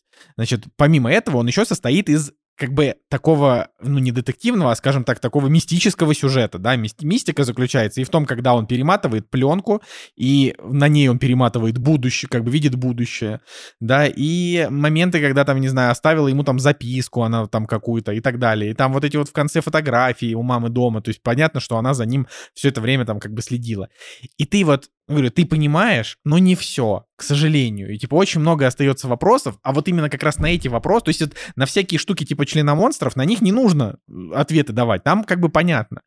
А вот на сюжетные штуки было бы неплохо все-таки, ну, дать ответы, то есть закрыть вот эти вот дырки, и как бы Ариастер, он предыдущие два фильма, он закрывал все дырки в своих фильмах, которые возникали. То есть там весь фильм была такая некомфортная атмосфера, происходило что-то за кадром, ты не понимаешь, что, но тебе тревожно, а в конце, типа, ты все понимаешь. Вот во всех страхах Бо тебе как бы в конце говорят, ну типа, на самом деле было вот так, ты такой, хорошо, это я понял, а вот это тогда что значит, а вот это что значит, а где тут реальность, а где нет. Ну, а так что, Жека, давай, перехватывай. Во-первых, я, в принципе, согласен со всем, что вы сказали. Короче, я начну издалека, с самого начала фильма. Самое смешное для меня было то, что когда фильм начинается, и все эти соседи дурацкие, люди, которые кричат, странные люди на улице, готовые друг друга убить, паника там и так далее, я такой, о, ну это же просто мой Кондратьевский проспект, с которого я съехал. Да, Я, кстати, знаешь, возьми просто, я тебя хочу быстренько. Я вот живу типа около Кондратьевского, вот, вот у меня не складывается такое впечатление, я не знаю, тут такое просто тишь да блать, а вот тишь да блать, тишь да гладь, я вот выхожу на улицу, типа, солнце освещает детскую площадку, там дети, родители, я говорю, хоть рекламу снимай, типа, все же, прости, нас продолжаем. У нас с тобой, видишь, разное восприятие, типа, знаешь, ты как Бо. Прости, говори, говори. Разные наши страхи. Ну, короче, да, вначале я посмеялся, потом, э, конечно же, мы весь вот этот просмотр фильма, практически не считая последнего получаса, наверное, да, когда развязка уже была, мы весь фильм такие, так, а что же это? Ну, это какой-то Дэвид Линч. Ага, Надя такая, вот здесь отсылки к Алисе в стране чудес, там, с бирочками, кнопочками, с кроликом и так далее. То есть она там все это видела, и мы все время пытались понять, что такое. То есть я, я такой сижу, думаю, думаю, господи, о чем это? К чему это? Карлики. Ну, я, я просто сидел такой, думаю, ну все, Дэвид Линч. А потом э, в какой-то момент я такой, а к чему это, да? Тем же самым вопросом, наверное, задался, что и вы, и до последнего, наверное, где-то у меня сидел вопрос, а будут ли рассказывать вообще, реально это или нереально? Мы даже в какой-то момент уже построили свой финал, Надя, точнее, построила, и, забегая вперед, скажу, что он для нас э, оказался тот, который мы для себя придумали, он оказался интереснее и куда, наверное... А какой вы придумали? Шедевральнее, наверное. Ну, сейчас я пока не буду говорить о нем, я просто скажу о том, что почему у меня такая низкая оценка. У меня 6 стоит, и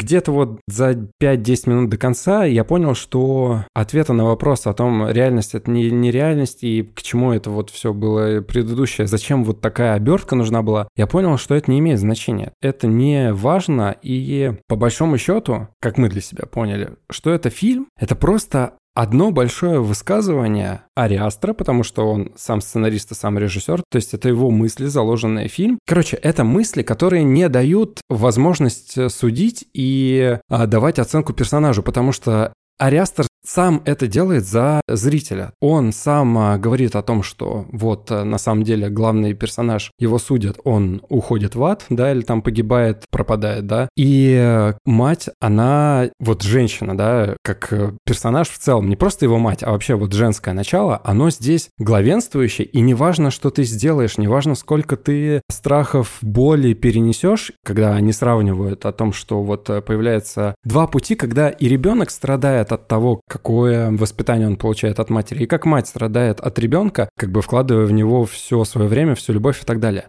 Но это в конечном счете остается неважным, потому что в любом случае виноват получается мужик и ребенок. И это четкое высказывание режиссера, и он сам судит, не давая судить зрителям. То есть он выносит вердикт, и в конечном счете становится печально. Я такой, ну, он попадает в ад, потому что он убил свою мать но она его как бы до этого довела. Но он отпустил руки, да, в какой-то момент. Но она умерла от того, что он ее начал душить. Ну, то есть она оступилась и свалилась вот в эту стеклянную коробку. То есть она не от его рук умерла как бы фактически, но из-за того, что он начал ее душить. А начал он ее душить, потому что она начала на него как бы эмоционально давить и так далее. Ну, то есть такой замкнутый немножко круг, который в конечном счете рвется ровно тем, что по большому счету неважно, что ты будешь делать, все равно ты как бы виновен в том, что вот мать пострадала, она первоначально... Слушай, ну я не знаю, мне кажется, что Бо здесь, Бо, как все-таки как-то ну, как-то ему режиссер больше сочувствует, чем матери. Мне, я, я совсем не увидел, ну, типа... Я не понимаю, что он ему сочувствует. В конечном счете чувак не получает возможности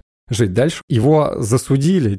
Все, он пропал умер. Да, но, но смысл этого суда именно в, в его абсурдности. То есть в том, что как бы общество, вот оно может судить о человеке неправильно, как раз за счет... Его не общество судило, его судил именно... Ну как там было общество, там сидели люди, там какой-то, ну...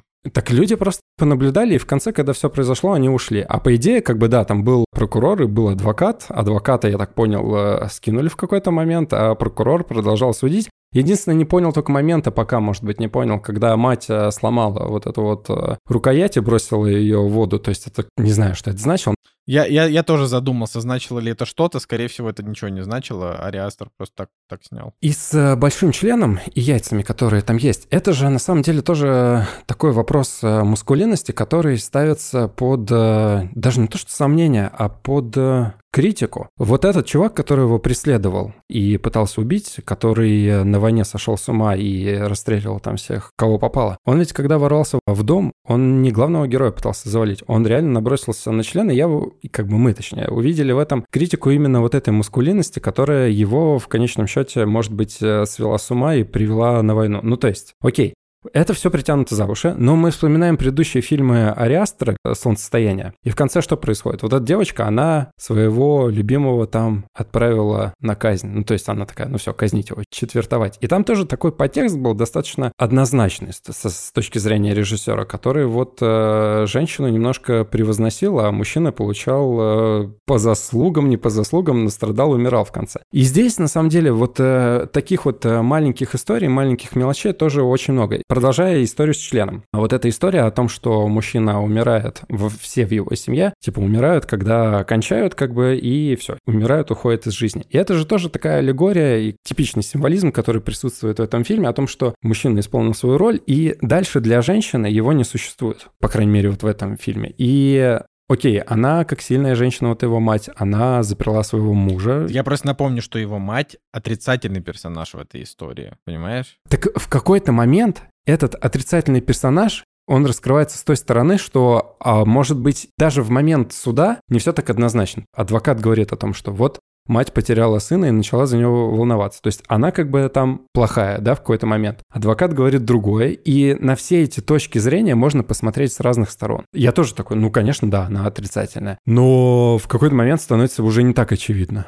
То есть у нее есть э, какие-то аргументы, почему он так делал, там у него какие-то, получается, аргументы, и все это накладывается на вот этот вот абстрактный какой-то символизм, где ты не понимаешь, кто прав, а кто виноват, у каждого есть э, пострадавшая сторона из-за их действий, да, ну просто мать Я не сын, понимаю, который... тебя что, тебя, тебя возмутило, что здесь неоднозначный взгляд, или наоборот возмутило, что здесь однозначный Меня наоборот взгляд? возмутило, что здесь однозначный взгляд, и он достаточно плохой, как мне кажется. Ну то есть мужики, по мысли Ариастера... Что он, что, плохого. Они все принижены, и женщина здесь однозначно не важно, что Короче, происходило. Жек, Жек, маскулинность твою задел этот фильм, что ли? Да забей ты. Да не мою маскулинность, а вообще вот в целом. Тонкая материя немножко, да. Но по идее вот э, мы как предполагали, что вот он плывет на этой лодочке, заплывает в бухту, и казалось, что либо сейчас он переродится, вот, например, э, встретив вот эту беременную женщину, он снова вылезет из утробы какой-то матери, да, и немножко история повернется под другим углом, и уже не будут они так страдать. Ну, то есть есть какой-то шанс на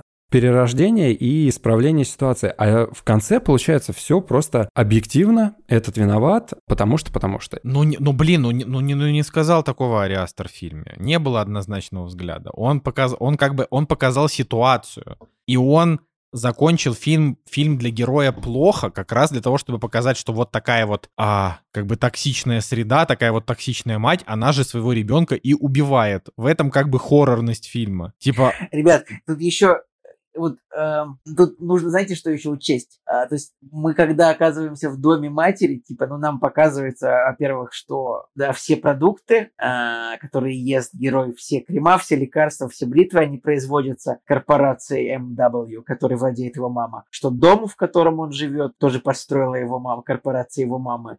И там на стене висит портрет, да, его мамы, который сложен из лиц людей, всех, которые есть в этом фильме. Ну, то есть типа герой полностью живет в мире, построенном его мамой. То есть целиком. Вот в этом мире этого фильма типа вообще нет никого и ничего, чтобы не контролировалось его мамой. Вот да, ничего. и в любом случае, вот смотрите. И как бы, ну мы, э, я просто и герой, и вот я, я, уже, я уже запутался, но вот мне кажется... Смотри, смотри, Николай говорит о том, что это, ну, его мать однозначно плохой персонаж. А Конечно, она использовала... Да, уверен, да, да, да, окей, да, да, да. А она использовала своего сына в своей рекламной продукции. Тогда же при всем при этом, при всем при этом, именно сына судят так, что он во всем виноват. Тогда, но ведь это же не взгляд, блин, Ари Астера на ситуацию. Типа, ты понимаешь, он просто доводит все до абсурда настолько, что чувак настрадался, он как бы он и так поломанный, типа, он здесь, он здесь не показан каким-то хитрым, он показан обычным человеком, а его мать, наоборот, показана про, такой вот продуманшей, которая вот это вот все дерьмо устроила, и как бы, ну то есть здесь, я, я говорю, здесь нет однозначного взгляда на ситуацию, который тебе вот так, тебе таким показался, ну то есть э, ты имеешь мне право тоже, там на свое мнение, мне, просто... Мне тоже, я ближе, просто, ближе к Николаю, мне не просто кажется, мне, что... мне кажется, что здесь как раз вот э, не про... Ну хорошо. Как раз-таки наоборот про неоднозначный взгляд, типа, то есть, то есть. Ну... Почему тогда он в конце виноват? Еще, еще раз, перед кем он виноват? Почему он умирает? Перед его плохой матерью. Он, он виноват, он... потому что, Джек, потому что он живет в мире, который полностью создала его мать, и она так решила, что вот он все. виноват. Да. Ну, типа, ну, то есть ну, вы попадете на небеса, и вас э, Господь покарает за то, что, типа, вы Причем, жили подожди, в вот это мать. сейчас здесь при чем? Вот это сейчас тут при чем? Ну, так потому что... Там ада-то не было как такового. Там не было никакого ну, ада, да. Он перевернулся в лодке и ушел на дно. Как вы Ну и думаете, чё? что это? Ну какой ад? Ну типа тебе показали там какого-то сатан... Да блин, Женя, ну ты, ты ищешь вот, правда, это уже СПГС называется, когда... Ну хорошо, да нет, понятно, что это, это мое мнение, Ну, я... Понятно, что это все субъективно. Я к тому, что... Ну, п- просто, Хорошо, э, вопрос скорее, ну, субъективности. что героя, да, его, его, постиг, так- его постиг трагичный финал, это правда. Ну, можно не говорить про ад, например. Просто тебя постигнет трагичный финал, давайте мы. Но если трагичный, то просто еще раз, этот персонаж трагичный, и финал у него трагичный, потому что мать его как бы плохой человек. Но фильм показывает не о том, что Бо, например, плохой, а мать его хорошая. Вот это же не вообще реально, то, что ты там это увидел, это очень странно. Не показывает то, что Бо хороший, а мама его плохая. Она показана отрицательным персонажем, очевидно, он показан переломанным человеком. Нет. А, здесь показано, то есть мой- мой- моя логика в том, что как бы в этом фильме а, а показывается именно как бы ситуация, то есть ситуация, в которой при такой матери, с такими условиями, то есть вот, вот она там властная женщина, мать-одиночка, да, она вырастила такого сына, и вот как бы конкретно для вот этого сына финал поганый. И типа то, что в конце его, как ты говоришь, наказывают, даже если его отправляют в ад, хотя там такого не было, да, это только так, потому что его мать так, э, как бы его так сломала. Поэтому он здесь в любом случае хороший он тут или плохой, но я вообще не вижу, чтобы он здесь был плохой. Он тут как бы просто человек. Ну, условно, он же делал какие-то плохие вещи в этом фильме. Я не говорил, что он плохой. Я, оп- опять же, я согласен с тем, что двоякая ситуация, когда они друг другу испортили жизнь. Ну, то есть она же ему напрямую говорит о том, что ты, зараза, все соки там из меня высосал, я на тебя все свое время потратила, да, там ты непослушный, ты прятался, когда я там тебя искала и так далее, и так далее. Они друг друга обвиняют в том, что в конечном счете они пострадали вот от э, жизни друг с другом, да, и я никого не сужу сам лично, ну, то есть э, понятно, что мне кажется, что мама плохая, это пострадавший и так далее. Мне кажется просто в конце, что именно сам режиссер просто сделал вывод за зрителя. Вот и все. Вот я с этим... Ну, то есть это, это хорошо, что у нас мнения разнятся, но я и свою согласен. точку зрения как бы навязывает. Вот в чем проблема. Вот я этого вообще не увидел. То есть мне на... Вот фильм закончился, и я такой думаю, блин, бедный Бо, поганая мать. Вот я так подумал, а ты увидел по-другому. Это как раз значит, что режиссер... То есть смотри, как минимум твой тезис неверен, потому что мы уже два разных человека восприняли финал по-разному. А это как минимум значит, что все-таки режиссер показал неоднозначно, потому что когда, я не знаю, там в конце, господи, ну давайте какой-нибудь пример, а, типа Голум в конце падает в лаву, мы такие, Голум умер, он точно мертв, знаешь, А- а как бы и ты, и я увидим, что Голум мертв, а тут ты увидел, что его вы- выставили как бы, ну, не типа не злодеем, а как бы выставили вот, э, что он виноват, и вот так Ариастер посчитал, а я, наоборот, вижу вообще по-другому, и это уже доказывает то, что взгляд неоднозначный. Такого вот это это сто процентов, потому что потому что как бы не может быть, не может быть, то есть иначе бы мы все увидели так. Вот, поэтому Мне как бы тоже твоя, показалось, те- твоя что теория такая, с, знаешь, с большим, с большим сочувствием относится к герою, а маме, наоборот, сочувствует меньше, как будто бы. Ну, окей, хорошо. И еще один маленький нюанс, который уже не особо, может быть, влияет на ход дискуссии. На самом деле, вот эта статуэтка, вы заметили, что когда вот он купил маленькую скульптурку, которую хотел подарить маме, точно такая же Ребят, ребят, вы не заметили первый дома. источник вообще-то. Скульптура. В, Вот в- этого У я не него заметил, дома- блин. У Бо, у него висит фотка, как мама его держит. Вот типа как только он родился, помните, были сложные роды, и вот можно посмотреть, вот он в ванну заходит, висит фотка, как мама его держит, вот его. И это вот Да. статуэтка, это повторение этой фотки. То есть вы это, то есть вот, понимаете? То есть тут еще глубже.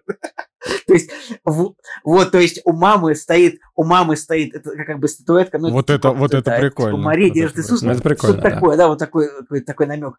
Но эта статуэтка, она выглядит вот, вот точно так. Я сейчас даже, вот, я, блин, я сейчас, вот, пока мы общаемся, может, сейчас включу, постараюсь.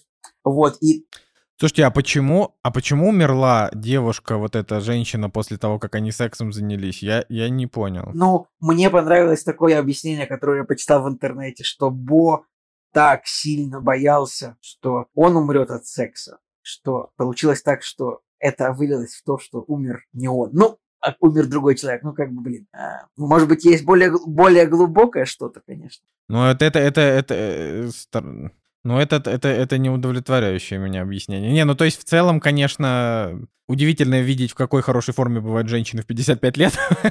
На чем можно закончить. А вы заметили еще, какой, какой дохлый, ну, как, как, как-то, как плохонько выглядит сам господин Феникс как-то, в общем-то... А вот я... Но он щас- специально так дохленько выглядит. Он же в других фильмах выглядит хорошо. Ну, то есть это же... Вот. Но, видимо, нужно еще внимательнее, намного внимательнее смотреть, э, ставить на паузу и разглядывать. Вообще, по-хорошему, этот фильм, этот фильм реально надо посмотреть два раза подряд, так, так сказать, in a row. Но я не выдержу этого второй раз. Я не уверен, что я вообще буду этот фильм. Я вам отправил, посмотрите, вот эта фотка, типа, вот видите, фотография висит, и вот она его держит. Я прям его фотку с ней. Ну, то есть, вот у него есть такая фотка там. Ну, это же, это же явно, это же явно повторение, ну, этой Блин. статуэтки, по большому счету. Да, Это, это вот это, это Мне так интересно. Ну есть да, да, такое. да, да. Да. В любом случае, на самом деле, прав я или не прав, мне кажется, что в конечном счете смысл этого фильма не стоит того, чтобы три часа вот так вот его показывать на экране. Ну, я не знаю, мне кажется, что слишком много средств символизма, слишком какой-то вот этой вывернутости повествования положено на то, чтобы рассказать достаточно простую идею относительно... Ну, и, Мне, мне, кажется, фильм все равно можно посмотреть как э, сюрреалистичный Блин, не знаю, я- я, конечно- Ну, мне так показалось. Я... Вот мне сложно согласиться с тем, что он там захватывающий. Мне по- в паре моментов было несколько скучновато. Может быть, даже как раз динамики какой-то где-то не хватило. Вот. Но надо сказать, что там благодаря сцене, где он там по мультику путешествует и видит свою там несостоявшуюся жизнь, Да, это прикольно. А, Вот это, прикольная конечно, было сцена. очень хорошо. Вот. Поэтому, поэтому да, я поставил фильму 7. Как бы я, наверное, выше ему ставить оценку не готов. Вот. Советовать также я его никому не буду. Но своего зрителя картина найдет. Вот. Но надо понимать, что если вы там поклонник Ари Астера и вам нравится Но мне кажется, что или фанатам инкарнация, Дэвида то Линча фильм можно, не имеет никакого кажется, отношения к этому будто бы. вообще. То есть это вы не получите. Ну вот видишь, как бы с одной стороны да, с другой стороны Женя он раскритиковал, да, хотя у Дэвида Линча на самом деле есть и менее осмысленные фильмы, чем этот, и с меньшим символизмом, и с большей страннотой, типа «Шоссе в никуда», например, да, ну такие. Поэтому, поэтому не знаю. Ну, в общем, если вам нечего сказать, я бы, наверное, на этом уже закончил. Вот, мы довольно много его обсудили. Че, есть что-то еще добавить? Ну, я чисто по актерам мне очень понравилось внезапно увидеть. Да, мужчина. Жек, Жек, я согласен. Вот я такой, я такой думаю, что же это за мужичок? Потом, а, это же из Нейтан «Мышиной Рейн, охоты». он в «Мышиной охоте» забавно, играл, а потом, значит, появился Ричард Кайнд. Да, потом э, Ричард Кайнд э, появился, он у меня вообще с э, клиникой, по-моему, ассоциируется. Блин, там смешно, что доставщика, который нашел маму мертвой, играет Билл Хейдер. Вы, может, заметили, не заметили? Но типа его там, его лицо нет, только голос есть. И, кстати, я вообще с чего я офигел. Короче, я когда увидел постер, ну, фильма изначально, мне почему-то казалось, что вот эта вот молодая версия, это, ну, ну, то ли дипфейк, то ли, ну, э, нарисованный, типа, персонаж. Вот мальчик на постере. Но я с удивлением обнаружил, что это, что, что молодой армянский парень Армен Нахапетян, что это реальный человек, потому что у него, у него внешность немножко э, ну, достаточно... В общем, удивило меня это. Что... Да, да, да. А потом оказалось, да, что это армянский актер вообще, да. Необычно. Да здесь это вопрос не в внешности, а в том, что как-то вот он здесь то ли нарисован странно, то ли я даже не знаю. Давайте э, по игре Хайкина Феникса. Ну, согласитесь, что номинация на Оскар, наверное, должна быть. Ой, да Хакина Феникса почти за любую роль можно номинировать на Оскар, просто потому что он вживается. Но я считаю, что все-таки, типа, там, условно, сильнее, чем в Джокере он последние годы нигде не играл. То есть, ну, здесь он просто сыграл такого, ну, уставшего мужичка. Это скорее просто с такими сложными декорациями. А мама, скорее всего, будет номинирована на Оскар второго плана. Вот маму бы можно было бы номинировать. Мама там крутая. Вообще, Ари Астер, он все последние Оскары пролетал. Если честно, не было номинации ни одной у «Солнцестояния». Мне кажется, Да блин, потому что он не настолько великий режиссер. Ну, то есть надо понимать. Поэтому я даже, я, я могу, я допускаю, что у, у этого фильма не будет, типа, ни одной номинации, потому что фильм вышел, сейчас у нас что, июнь? Ну, он вышел когда? В начале года, он вышел в, э, в апреле. Ну, блин, обычно, если фильм выходит в апреле, то он может, он может уже забыться критиками к концу сезона и как бы не получить ничего.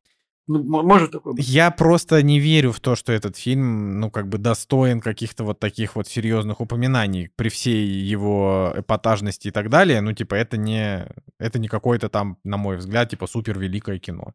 Э, и как бы, ну, возможно, да, какие-то как раз актерские номинации можно было бы. Но за сам фильм, ну, опять же, я все еще считаю, что ни Ари Астер, ни Роберт Эггерс, они как бы еще своих прям вот этих суперлавров не заслужили. Все-таки они как бы чем, в чем их прикол, да, помимо того, что они популяризировали студию А24? В том, что они как бы пришли такие в жанр хоррора, как бы привнесли в него что-то новое, и от этого стали вдруг внезапно культовыми. Но это не значит, что, например, их действительно стоит воспринимать как великих режиссеров. Но это правда не совсем так. Ну, то есть, э, да, они снимают с невероятным вниманием деталям. Но Роберт Эггерс-то вообще говна навалил-то, если честно, в студию 24. Не, ну так или иначе, типа, и «Ведьмы» и «Маяк» считаются уже тоже культовыми. Про «Северянина» я не говорю, как бы, вот «Ведьма», «Маяк». Но здесь же вопрос в том, что вот они пришли, вот они сняли. Но, как бы, по сути, что они привнесли нового в жанр хоррора. Они убрали скримеры, они добавили такие достаточно шокирующие сцены, ну как бы мимоходом, а, и, и огромное количество деталей, что как бы создает мифологию. Но по факту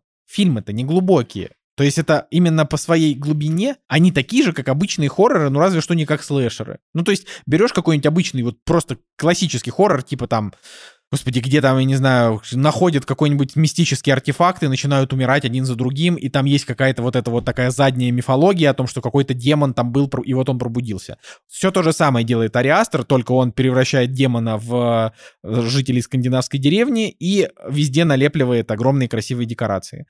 Поэтому при всем уважении к тому, насколько он подходит к, там, к вниманию, к деталям и так далее, я еще просто не считаю, что Ари Астер и Роберт Эггерс тоже, что они прям заслужили, чтобы их там на Оскаре за что-то отмечали. Вы снимите реальный фильм, от которого, ну, над которым прям действительно серьезно можно посидеть, подумать, а не только поразглядывать задние фоны. И тогда вот уже, тогда уже мы как бы будем с вами разговаривать. Говорит Николай Солнышко, да. Важный Я, критик. кстати, вспомнил еще один момент, который зацепил, тоже уже ни на что не влияет. Э, когда вы фильм запускаете, появляется лого студия А24, появляется лого еще какой-то компании, третье лого — это вот это вот M, которая перевернута, то есть M и W. Да, Моновассерман. Да, и потом, да, это лого появляется в квартире как лого э, вот ее компании.